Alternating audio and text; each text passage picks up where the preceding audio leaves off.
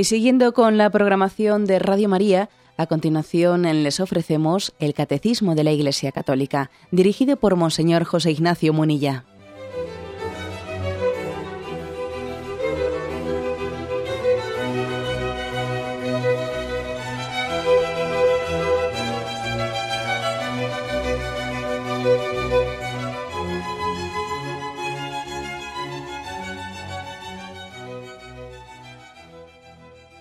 Un cordial saludo a todos los oyentes de Radio María. Un día más, con la gracia del Señor, proseguimos el comentario del Catecismo de nuestra Madre la Iglesia. Dentro de la explicación del octavo mandamiento, habíamos concluido en el punto 2488, con el empezamos un nuevo apartado, porque es que los apartados anteriores del octavo mandamiento, uno tenía como título Vivir en la verdad, otro Dar testimonio de la verdad, el tercero, las ofensas a la verdad. Este cuarto apartado que hoy comenzamos es el respeto de la verdad. Como os decía, a partir del punto 2488. Bien, pues dice así. El derecho a la comunicación de la verdad no es incondicional. Todos deben conformar su vida al precepto evangélico del amor fraterno.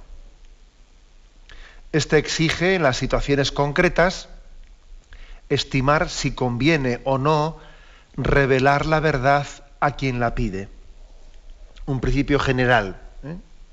que después vais a ver cómo en el siguiente punto lo vamos concretando ya en cosas mucho más eh, pues, eh, discernidas, no en casos concretos, pero ahora se habla de la afirmación fundamental, que el derecho a la comunicación de la verdad y por lo tanto el deber, de la comunicación de la verdad no, es algo incondicional. Antes de entrar a hablar del tema en concreto, se nos pone como referencia un punto anterior, que es el 1740, donde hablando de la libertad, en el contexto de la libertad del hombre, allí se decía, como, como una de las amenazas contra la libertad era la siguiente, ¿no? El ejercicio de la libertad no implica el derecho a decir y hacer cualquier cosa es falso concebir al hombre sujeto de esa libertad como un individuo autosuficiente que busca la satisfacción de su propio interés en el goce de los bienes terrenales. Es decir, que ya allí, ya en aquel punto anterior, antes de que estuviésemos ya aquí en el octavo mandamiento, en un principio más general se decía, ojo con entender la libertad con que yo hago lo que quiero porque yo soy un individuo y soy autosuficiente y yo hago lo que, lo que, a, mí, me conviene, sin más, ¿no? Entender la libertad como desligada de mi compromiso con los demás, ¿no? Ojo con esa, con esa visión autosuficiente. Recuerdo en este programa haber comentado que nosotros nos autodefinimos como personas, no como individuos, que el concepto persona está haciendo referencia a a mis obligaciones y derechos, a mis vínculos de amor, a mis vínculos y compromisos de solidaridad con los demás. Sin embargo, la palabra individuo, ¿eh? la palabra individuo, pues es como que yo soy, yo tengo un proyecto que yo me lo guiso, yo me lo como y a mí nadie y nadie tiene por qué participar en mi vida, no ni pedirme a mí. No, nosotros somos personas, no somos individuos. Y lo que yo hago nos afecta a los demás. Estos días, por ejemplo, estos días medios de comunicación están dando noticia de un matrimonio inglés, un matrimonio inglés, pues eh, ya autogenario, que el marido pues había sido un famoso director de una orquesta, orquesta inglesa, y bueno, pues que estaba padeciendo una enfermedad que le estaba conduciendo a quedarse ciego, y entonces, bueno, pues ni cortos ni perezosos, eh, además, además había recibido allá por el año 91, creo que un premio, un destacado premio de la reina Isabel de Inglaterra, etcétera, ¿no? O sea, que era alguien, digamos, con, con, una proyección social bastante grande, ¿no? Y entonces el matrimonio, bien visto, pues que tiene una, edad avanzada, que le viene pues todas las goteras propias de la salud, que se esté quedando ciego, pues bueno, han marchado a una clínica de Suiza, para allí acabar con sus, con sus días, ¿no? para tener un suicidio asistido. Entonces allí se ha emitido, ¿eh? la familia ha emitido un comunicado diciendo pues que mm, bueno que han decidido pues visto la perspectiva de los años próximos de su vida, han decidido acabar con su vida en la forma en la que ellos han elegido y que su libertad, bueno, pues que ellos son autosuficientes, etcétera, ¿no? No es cierto, no es cierto que seamos autosuficientes. Por ejemplo, si ese hombre es un director de una orquesta, si es un productor de música, los oyentes de su música eh, tienen también un derecho, ¿eh?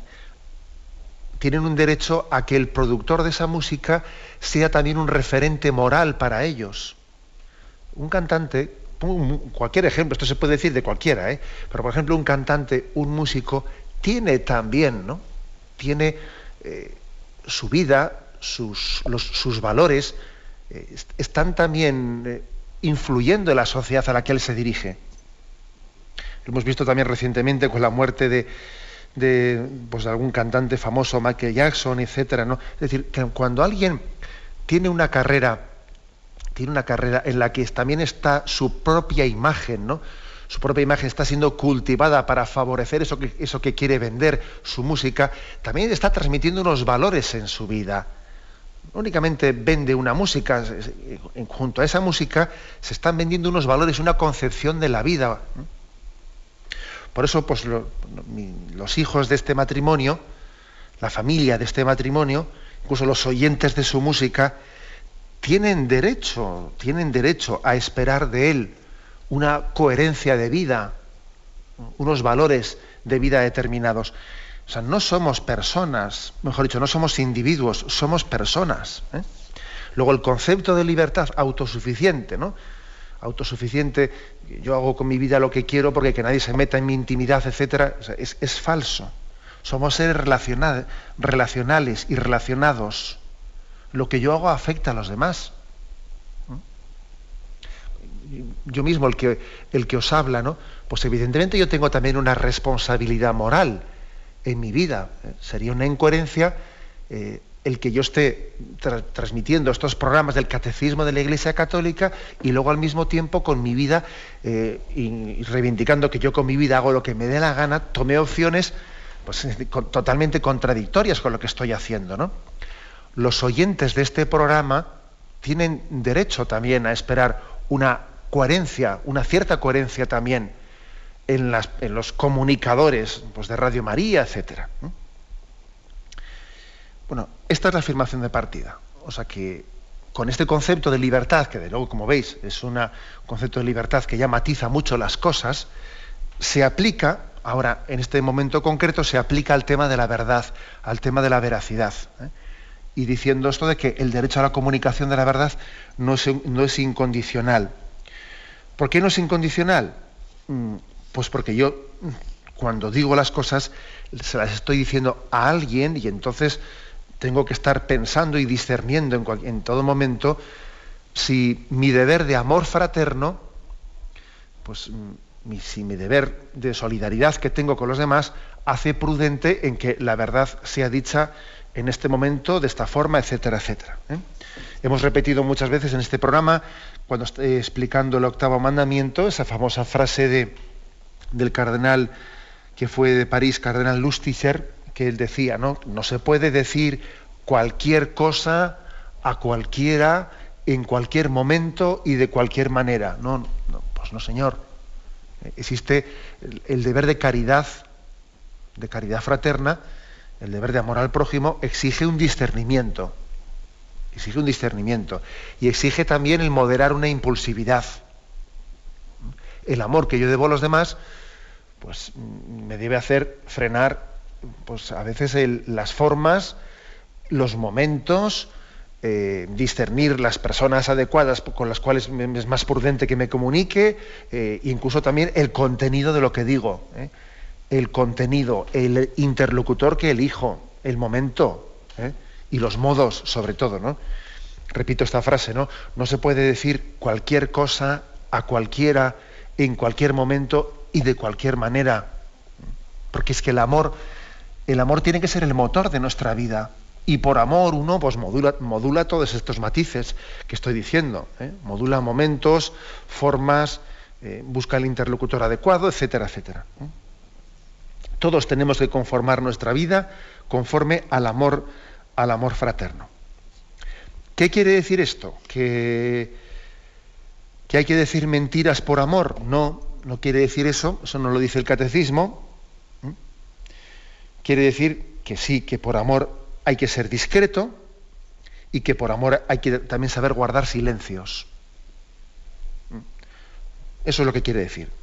El amor exige discreción el amor al prójimo exige discreción y también exige guardar silencios y tener que desaparecer muchas veces.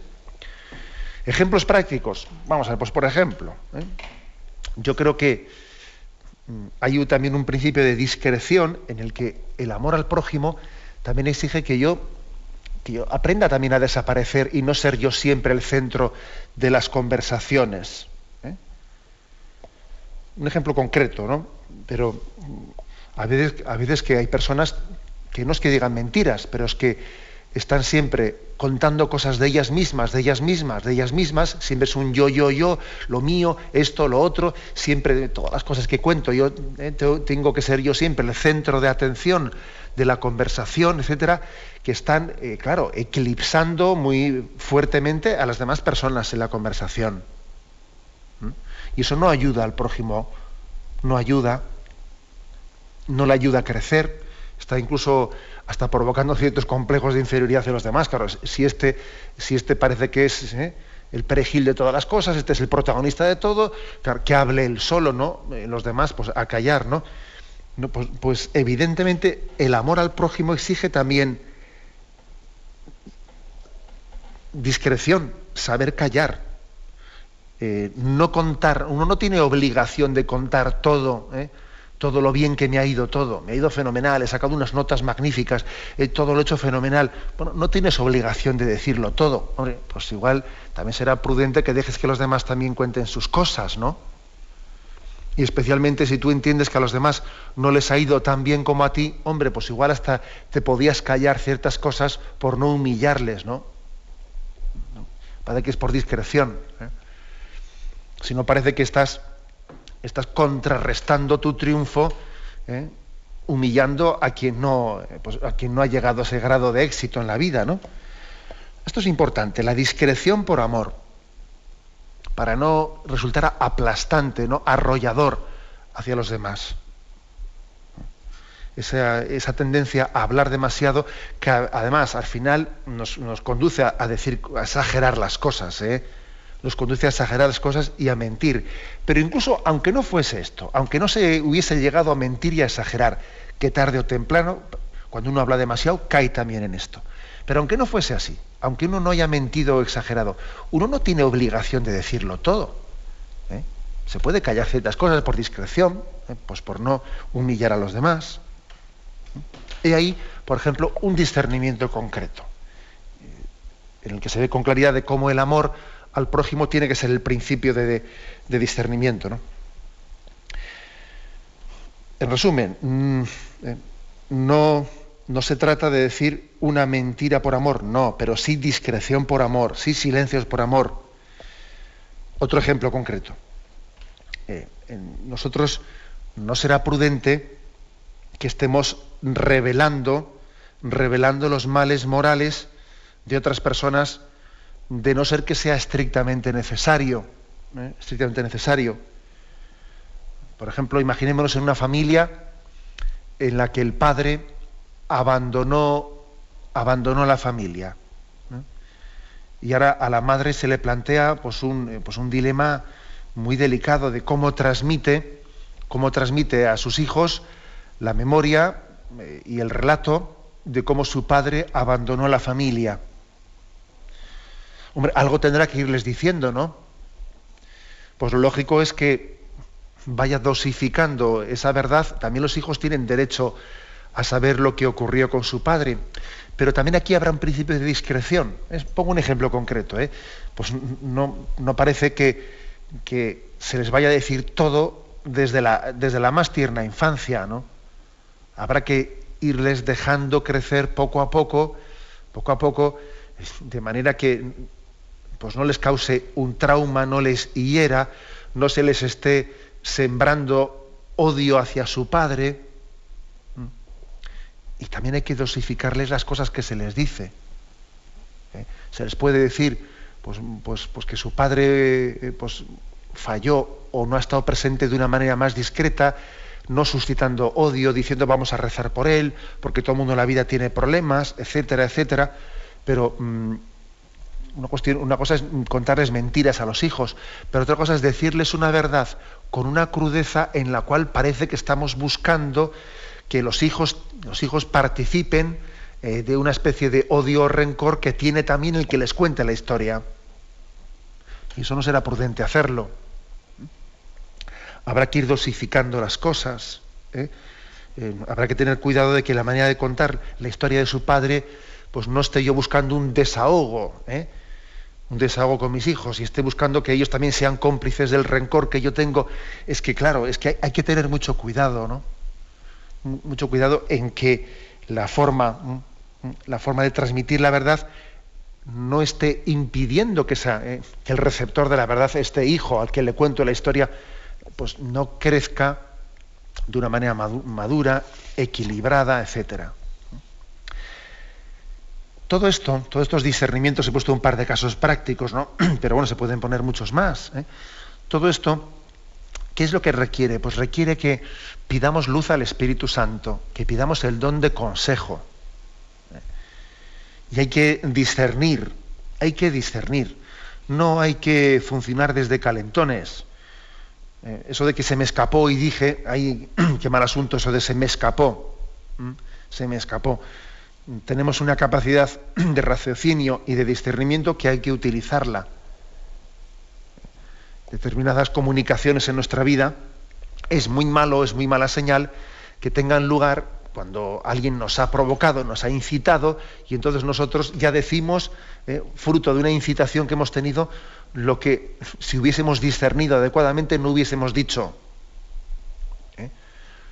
Esa especie de se me ha escapado se, de alguna manera me han tocado una fibra eh, visceral y entonces mal asunto. ¿eh? mal asunto. La verdad debe ser dicha conforme a razón, conforme a discernimiento, no, no conforme a visceralidad. Que entonces casi siempre las cosas están mm, mal dichas, inadecuadamente dichas. Hay que pedir mucho luz al Espíritu Santo. ¿eh? Y las personas que igual tienen pues, un, pues, un carácter mm, mucho más espontáneo, pues tienen que tener una vigilancia propia muy, superior. Hay personas que son mucho más secundarias, son mucho más secundarias y son menos proclives a que se les escape la lengua. ¿eh? Pero el que es mucho más primario, eh, el que tiene una psicología muy pronta a la reacción rápida, tiene que tener, ¿eh? tiene que tener pues, una vigilancia muy superior. Eso que se dice popularmente hay que contar diez antes de hablar, etcétera, etcétera. Bueno, pues no es ninguna broma. Cada uno sabe de qué pie cojea, como se dice popularmente, y posiblemente pues la indiscreción pueda ser una tentación, una tendencia en pues, unas determinadas personas que, ante la que tienen que estar muy vigilantes. Bien, tenemos un momento de reflexión y continuaremos enseguida.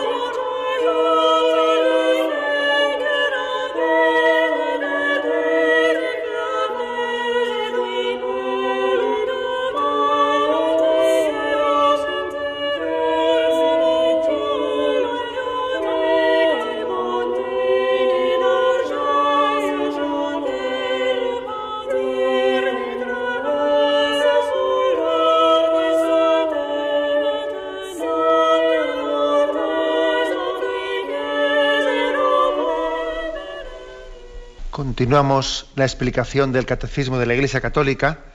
Pasamos al punto 2489. Es el punto anterior hablaba de un principio general, ahora ya concreta un poco más. Dice este punto, 2489. Lo leo primero de todo, todo de un tirón, que no es tan largo, y luego vamos a irlo comentando en tres partes. La caridad y el respeto de la verdad deben dictar la respuesta a toda petición de información o de comunicación. El bien y la seguridad del prójimo, el respeto de la vida privada, el bien común, son razones suficientes para callar lo que no debe ser conocido o para usar un lenguaje discreto. El deber de evitar el escándalo obliga con frecuencia a una estricta discreción. Nadie está obligado a revelar una verdad a quien no tiene derecho a conocerla. Aquí vienen un par de textos del Antiguo Testamento que luego leeremos.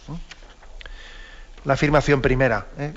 la caridad y el respeto de la verdad deben dictar la respuesta a toda petición de información o de comunicación. O sea que aquí tiene que haber dos principios que tienen que ir siempre de la mano. Caridad y verdad. Esto es como el yugo, el yugo de los bueyes que tiran de un carro. El yugo tiene eh, dos. No es un yugo de, de, un solo buey, va una pareja de bueyes, ¿no? Y esa pareja es caridad y verdad. Y tenemos que huir siempre de la falsa dicotomía, de la falsa dicotomía entre caridad y verdad. Porque si, si, se nos presenta el ideal de una caridad mentirosa, en nombre de la verdad, perdón, en nombre de la caridad justificar la mentira, o por el contrario, la de una verdad inmisericorde, hiriente, en nombre de la verdad, eh, pues, pues clavar el puñal ¿no? en el prójimo, pues mire usted, ni una cosa ni la otra. Y además no me haga usted elegir, porque esa elección no estoy dispuesto a hacerla. ¿eh? No estoy dispuesto a que se me diga, a ver, ¿qué eliges? ¿Caridad o verdad? Pues no, Señor, no voy a hacer esa elección de out, out, una cosa u otra, porque el Señor nos ha dado ambos ideales unidos en Cristo, unidos en Cristo. Y nos negamos, ¿no? A, pues a, esas, a, esos dilemas. Las dos cosas deben ser pues integradas y aquí se dan unos criterios, aspectos a tener en cuenta, ¿eh? aspectos a tener en cuenta para ver cómo se integra eh, en, la, en, el deber de, de, comunicar, de transmitir una información, cómo integramos caridad y verdad. Aspectos a tener en cuenta. ¿Eh? Ponen tres. El bien y la seguridad del prójimo, el respeto de la privacidad y el bien común. Tres puntos a tener en cuenta. Los, los tres están implicados. ¿eh? El bien del prójimo, el que también tiene un derecho a una privacidad, ¿eh? a una privacidad, y el, y el bien común. ¿eh? El bien común. Hay tres, facetas que podríamos decir una palabrita de cada una. El bien del prójimo que no es exactamente lo mismo que el bien que su derecho a la privacidad. ¿eh? porque por ejemplo alguien puede estar, eh, puede estar haciendo algo que es incorrecto, que yo entiendo que no es su bien, sino que es su mal, es su mal, está obrando mal, pero bueno, también tiene un derecho a su, privacidad y entonces no voy a estar yo contando, ¿eh? contando lo que hace, por ejemplo, alguien bebe más de lo debido y yo veo que en la intimidad de su hogar esa persona mm, tiene problemas con la bebida. Eso no es su bien, no es su bien, es su mal. Bien, pero el hecho de que, de que no, sea estrictamente su bien también tiene un derecho a la privacidad. Entonces, por ejemplo, pues igual yo se lo contaré a su médico. Se lo voy a contar a su médico. Pero no se lo voy a contar a todos los vecinos. ¿Me explico? No, a los vecinos no se lo voy a contar que he conocido que se tiene un problema con la bebida. Se lo contaré a su médico. Por ejemplo, ¿eh? Por ejemplo, pues porque también hay un, hay un derecho a la privacidad. Por lo tanto, primero por el, por el bien del prójimo. Por el bien del prójimo se lo voy a decir a su médico. Pero por el respeto a la privacidad no se lo voy a decir al vecindario. ¿Eh? Y también luego tengo que medir otro tema más, el tema del bien común. El tema del bien común, que evidentemente en virtud del bien común también igual tendré que decir una cosa. ¿eh? Pues por ejemplo, si esta persona que, está, que bebe, que tiene ese problema de bebida, resulta que es el chofer que lleva el autobús de los niños eh, pues al colegio y hay un riesgo porque bebe, hombre, entonces el bien común me exigirá también decir que aquí hay un problema de bebida a los responsables de la empresa del autobús o lo que sea. Aquí hay un problema de bien común que tengo que comunicarlo. ¿Mm? Puesto un ejemplo concreto. ¿eh? Por el bien de esta persona se lo tendré que decir a su médico pero por respeto a la privacidad no se lo voy a decir al vecindario. Y por el bien común, claro, si conduce el coche este, se lo tengo que decir a quien es responsable de, ese transporte escolar, etcétera. Bueno, ¿eh? ese triple discernimiento hay que ponerlo en juego en, eh, las cosas, ¿eh? o sea, es decir, en los casos concretos. El bien de la persona en concreto, su derecho a privacidad, aunque no estoy incluso obrando bien, y, después el bien común. Dicho de otra manera, ¿eh? de otra manera, igual si queréis, más popular. Más popular. Cuando tenemos que discernir si hablar, si callar, ¿eh? ojo, ¿eh? si hablar o callar, no si hablar o decir mentira, que eso, eso está fuera de lugar, ¿no? Puede haber, nos podríamos mm, servir de lo siguiente. Primero, hacernos la pregunta, ¿es necesario lo que voy a decir? ¿Es necesario? Revelar tal cosa. O igual habría otros caminos concretos, ¿no? Igual habría otros caminos para solucionar este problema sin tener que contar yo esto. Primero la pregunta de si es necesario. Porque lo mismo hay varios caminos y yo estoy, yo eligiendo el camino de contar una cosa que puedo faltar, ¿eh? puedo estar faltando a la discreción. Segunda pregunta, ¿por qué lo hago? ¿Por qué cuento esto? O sea, ¿qué motivaciones me llevan a hacerlo? Porque a veces nos descubrimos a nosotros mismos que ciertas cosas las contamos por celos, porque tenemos celillos a esta persona, por afán de protagonismo, porque en el fondo pues, me gusta hablar más que callar, y me gusta ser el perejil de las conversaciones, y entonces, ala, hablo y hablo. O sea, ¿por qué, ¿por qué lo hago? ¿Qué es lo que me lleva a hablar? Tercero, eh, ¿qué consecuencias previsibles puede tener el que yo diga esto?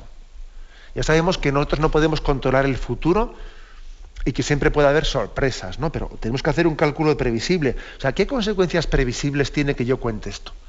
Y dice, bueno, se va a montar la marimorena, lo más posible es que este rompa con este, el otro no sé qué. Bueno, ¿y eso es prudente o es imprudente? O este yo confío en que reaccione, que reaccione y tenga tal, tal. O sea, ¿qué consecuencias previsibles puede tener? Siempre corremos un riesgo, pero hay que hacerse la pregunta.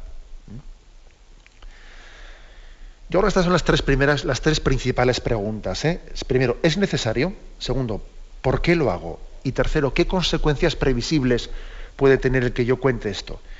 Luego también podría haber una pregunta más complementaria, ¿eh? complementaria de las anteriores, que sería la siguiente, ¿no? A mí me gustaría, eh, si yo estuviese en el, lado, en el otro lado, ¿no? A mí me gustaría que esto lo contasen. Es verdad que esta pregunta, que esta pregunta, mm, bueno, pues es más subjetiva, porque igual resulta que una cosa no me gustaría, pero en el fondo me convendría que la contasen. ¿eh? O sea, me haría bien a mí, me haría bien.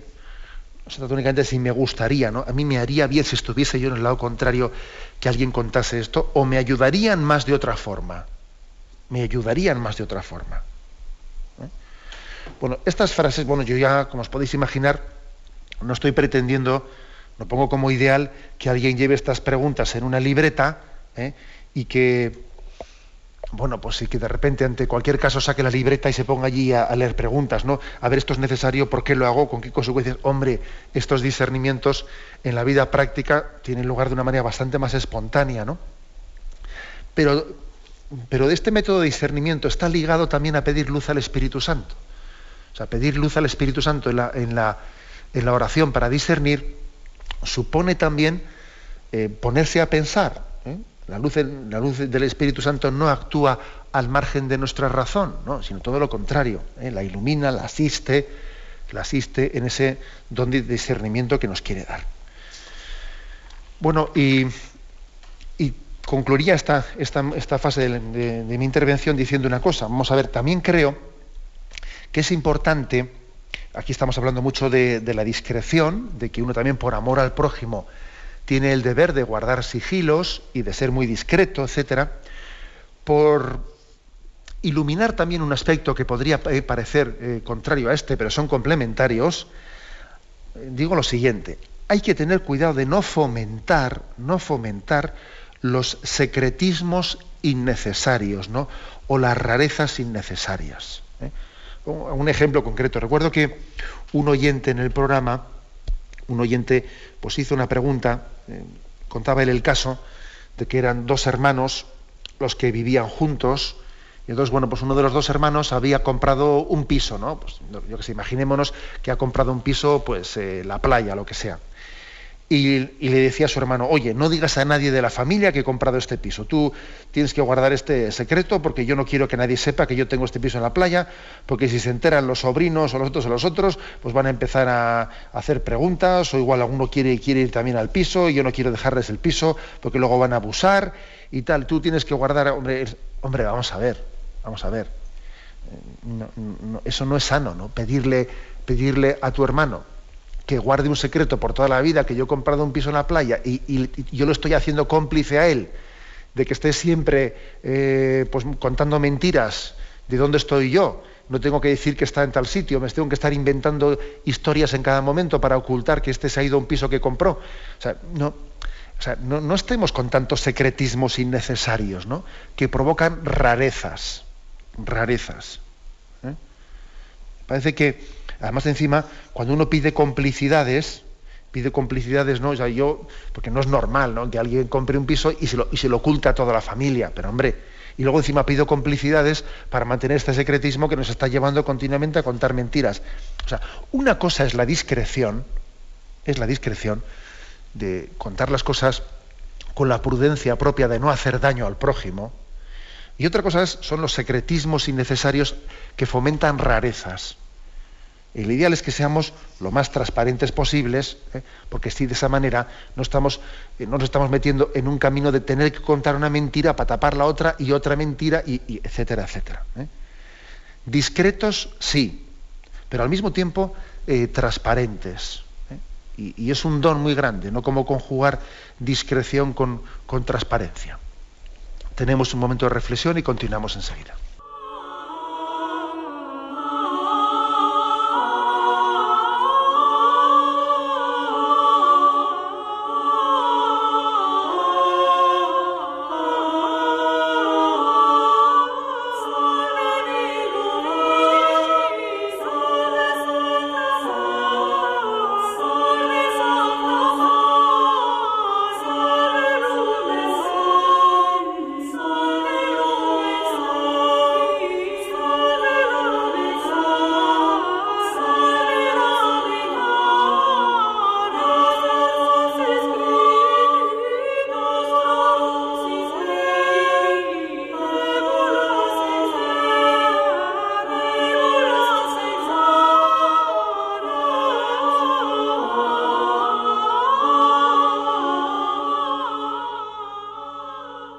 Continuamos en esta edición del Catecismo de la Iglesia Católica comentando este punto 2489.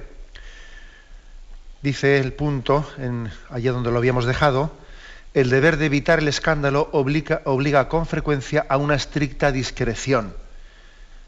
evitar el escándalo. He aquí eh, un motivo, pues un motivo de los principales por los que a veces debemos de eh, discernir que hay que modular la forma en la que se dicen las cosas, ¿no?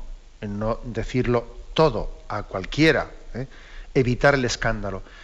¿Qué es el escándalo? ¿Eh? Lo dice aquí en el punto 2284 al que se nos remite.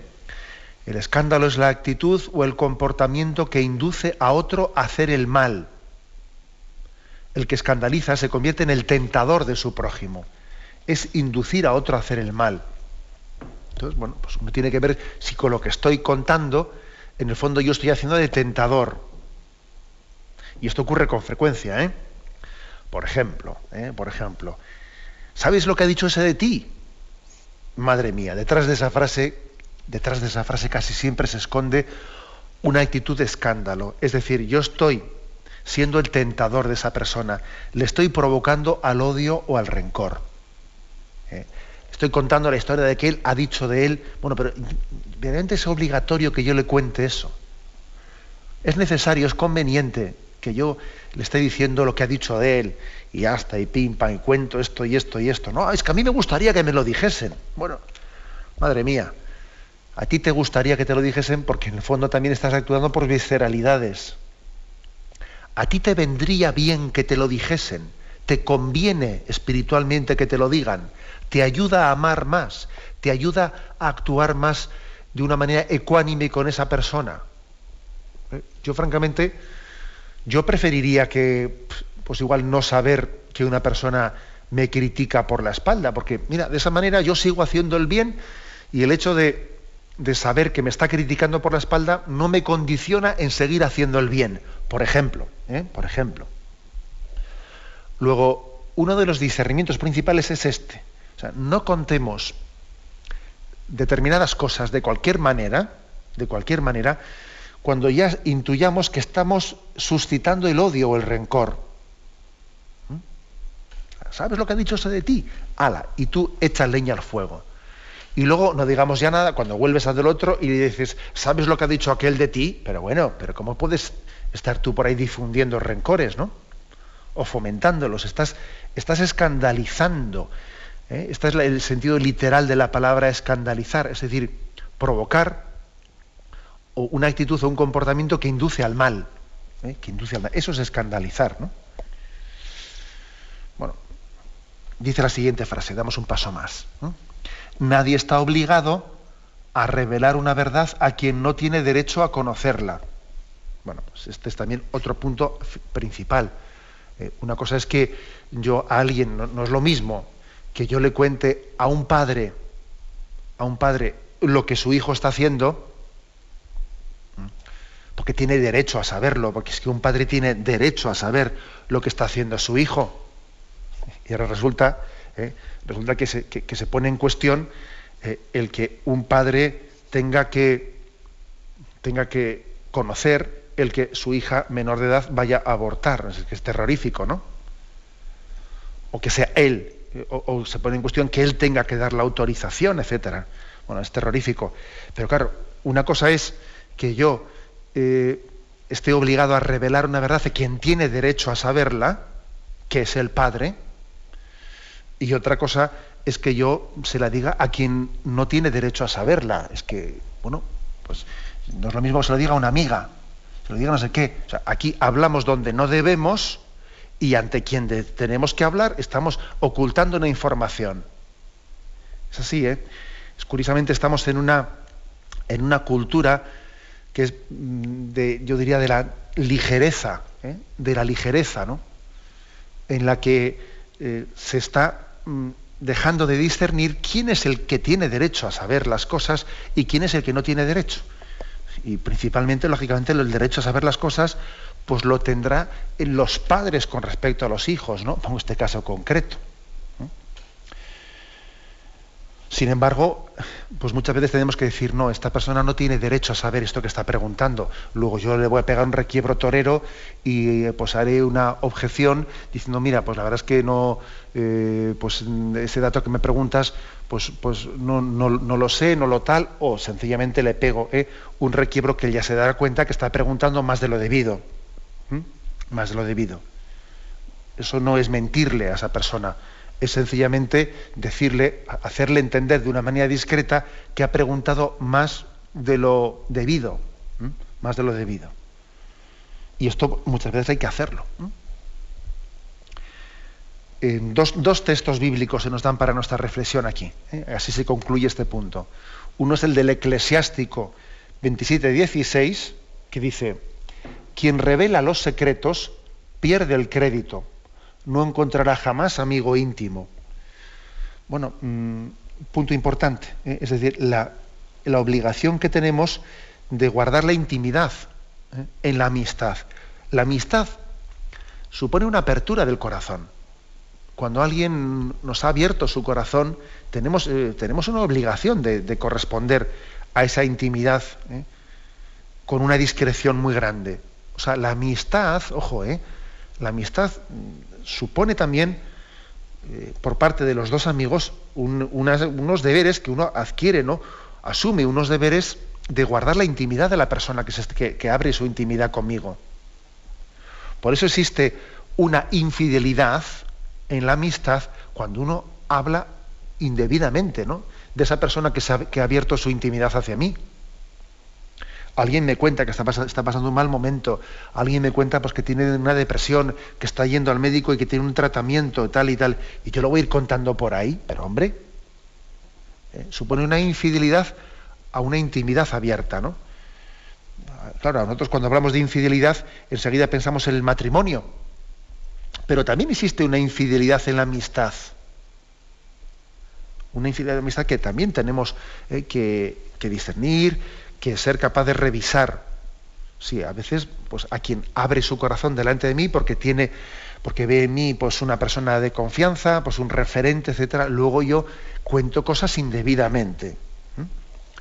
Dice, vuelvo a leer el texto, Eclesiástico 27, 16, quien revela los secretos pierde el crédito, no encontrará jamás amigo, amigo íntimo. Claro, luego encima es impensable, o sea, cuando una persona es indiscreta hablando, en el pecado está la penitencia, ¿sabéis? En el pecado está la penitencia. Lo más seguro es que se quede sin amigos, claro. Segundo texto. Proverbios. ¿eh? Proverbios 25, versículos 9 al 10. Dice, defiende tu causa contra tu prójimo, pero no descubras los secretos de otro. No sea que el que lo oye te avergüence y que tu difamación no tenga vuelta. Es muy interesante este punto. ¿eh? Dice, defiende tu causa contra tu prójimo. Es decir, tú tienes con el prójimo pues un litigio, o estás aclarando una cosa, lo que sea, pero tú defiéndala tu problema con él, acláralo, etcétera, etcétera, etcétera. Pero no, dice, no descubras los secretos de otros, es decir, no recurras a contar trapos sucios de los demás para quedar tu bien. Esto es frecuente pues mira, pues fue aquel, ¿eh? aquel el que me echó a mí, fue, ¿no? Eh, la, culpa fue del otro, ¿no? es decir, yo quiero aclarar un tema con el prójimo y en vez de desnudarme yo delante de él y hacer las paces o aclarar un tema, voy y recurro ¿eh? a echarle la pelota al tejado del otro, a buscar trapos sucios del otro. Eso también es muy frecuente. Uno, en vez de contar la verdad en lo que a él le incumbe, en lo que a él le incumbe, pues sencillamente recurre a hablar de quien no debe para así distraer la atención y en vez de ser él el interlocutor, pues pasamos la pelota a otro. Es decir, hablo de lo mío y no de lo de los demás. ¿eh? Tenemos una dificultad grande en expresarnos y sin embargo una facilidad, digamos, excesiva a hablar del prójimo. Me cuesta hablar de lo mío y hablo mucho de los demás. Este suele ser también uno de los problemas derivados de, haber perdido la costumbre del sacramento de la confesión y de la dirección espiritual. Claro, cuando no tenemos costumbre de hablar de nosotros mismos, de, mirarnos hacia adentro, pues es que esto es así. A, a menor práctica del examen de conciencia, mayor cotilleo del prójimo si no hablo de, si no hablo de mí y no examino mi conciencia, estoy hablando indebidamente de los demás. ¿Eh? Luego, más discreción con respecto a eh, hablar de lo que no me corresponde y, sin embargo, mayor inciso en, examinar mi mundo interior y comunicarlo en la amistad, en la medida en que sea conveniente y prudente con el prójimo. ¿Eh? Lo dejamos aquí. Hemos, hemos explicado hoy estos dos puntos en los que se introduce el apartado el respeto de la verdad, los puntos 2488 y 2489. Damos paso ahora a la intervención de los oyentes. Podéis llamar para formular vuestras preguntas al teléfono 917-107-700. 917-107-700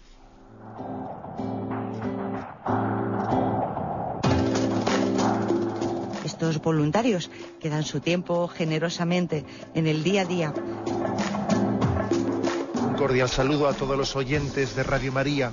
Un día más, con la gracia del Señor, proseguimos el comentario del catecismo de nuestra Madre la Iglesia.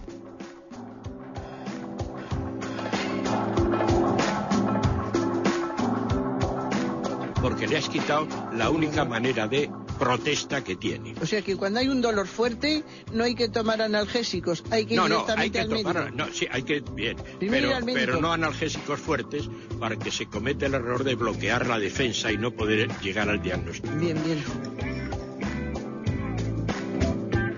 ¿Le gustaría tener sus programas favoritos de Radio María para escuchar en cualquier momento? Llame y pídanos el programa que más le interesa en cualquiera de sus emisiones. Recogeremos su petición además de sus datos completos para hacer el envío. Solo necesita tener un lector de CD o DVD que reproduzca el formato de compresión digital MP3. Llame al 914-550-480 y atenderemos su petición encantados. Tome nota. 914-550-480. Radio María, más cerca de usted.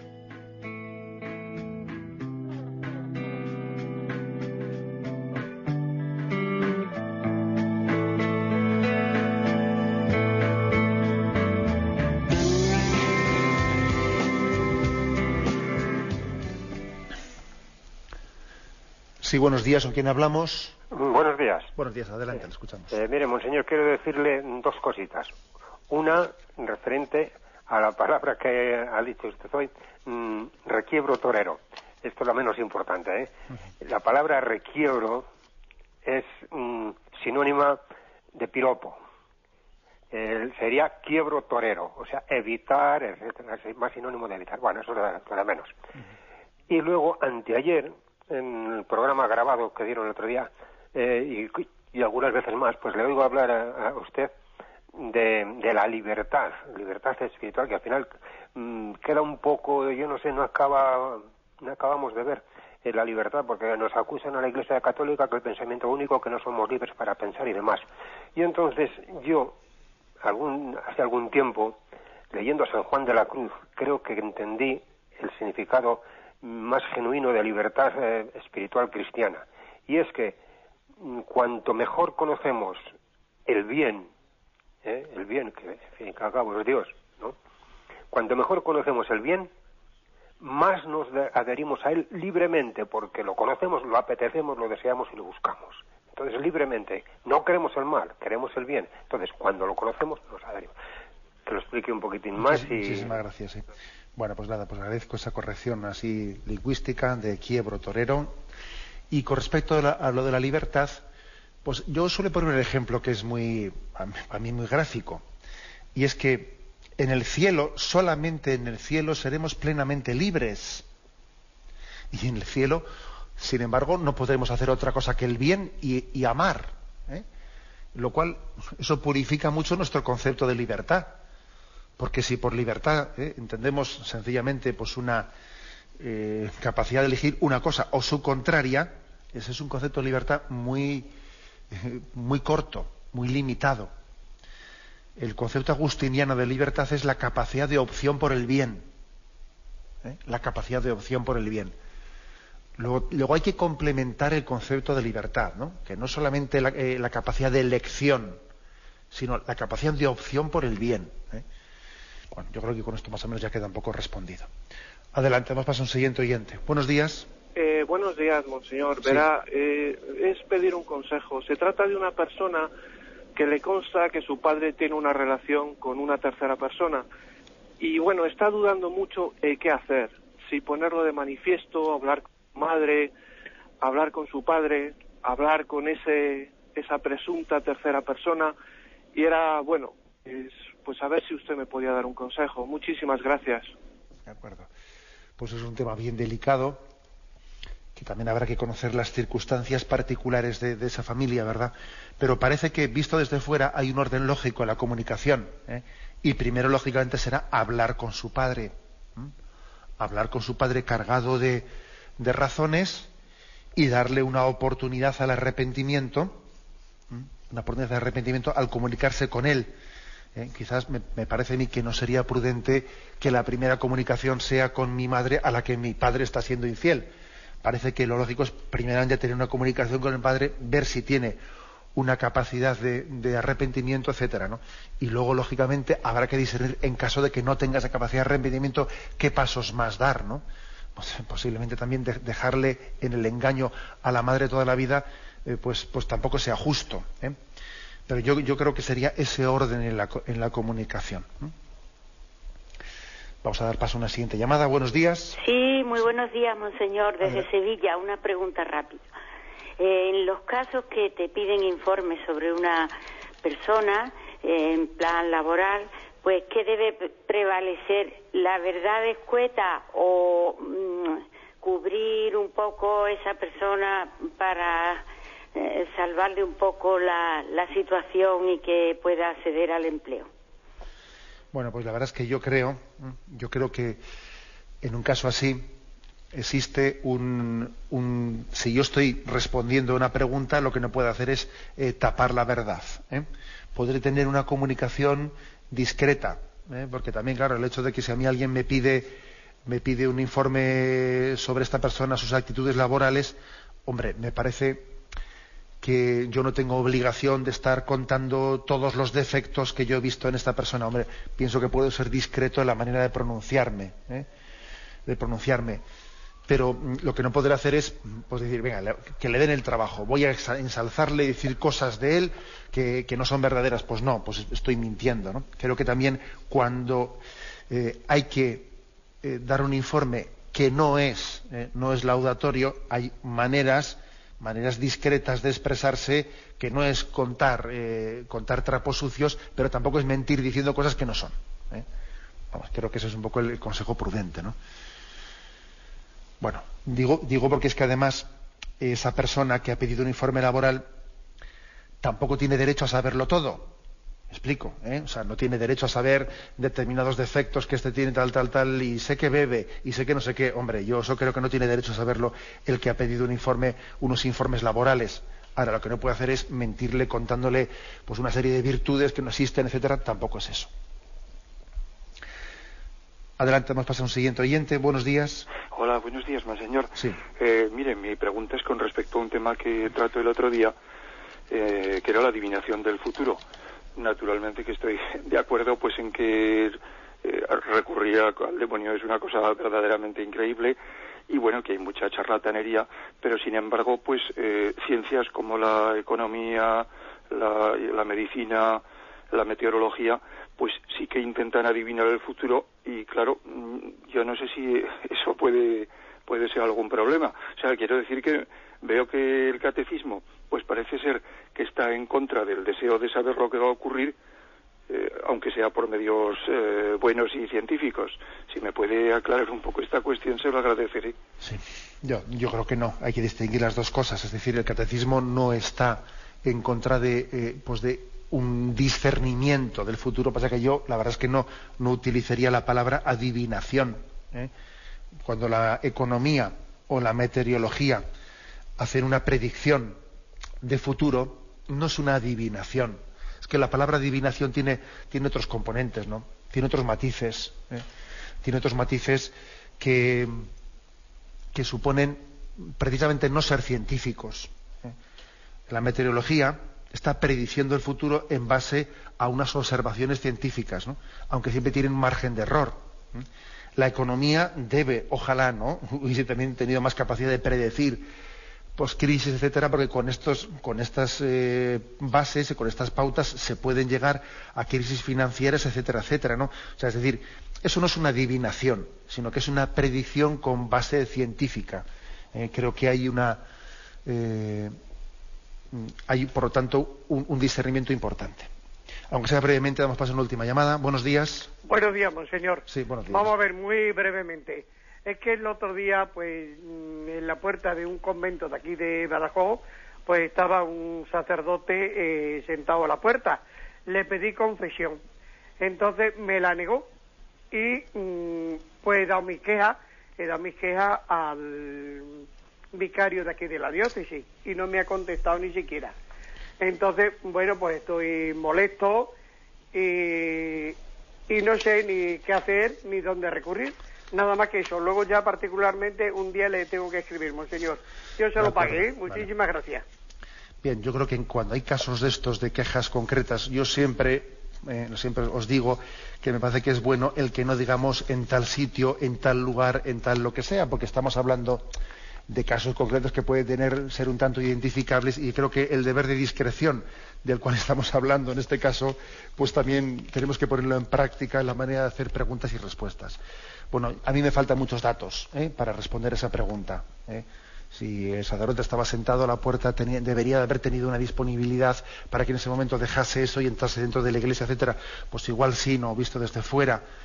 Pero bueno, yo creo, yo creo que en cualquier caso la reacción de usted debe de procurar que no sea, eh, no sea la propia de, mm, del orgullo ofendido, orgullo ofendido, sino la búsqueda, la búsqueda del bien. ¿eh? O sea, es decir, esto es importante.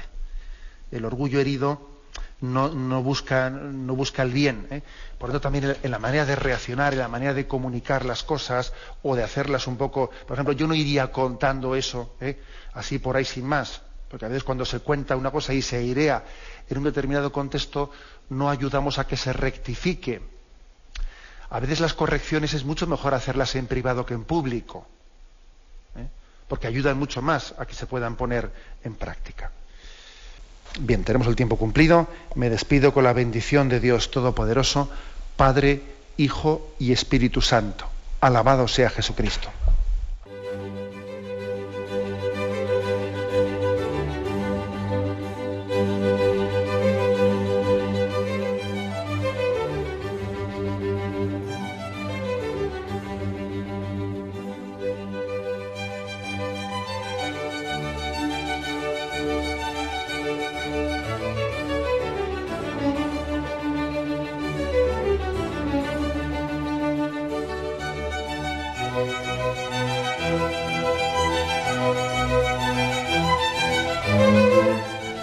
Han podido escuchar en Radio María el Catecismo de la Iglesia Católica, dirigido por Monseñor José Ignacio Munilla.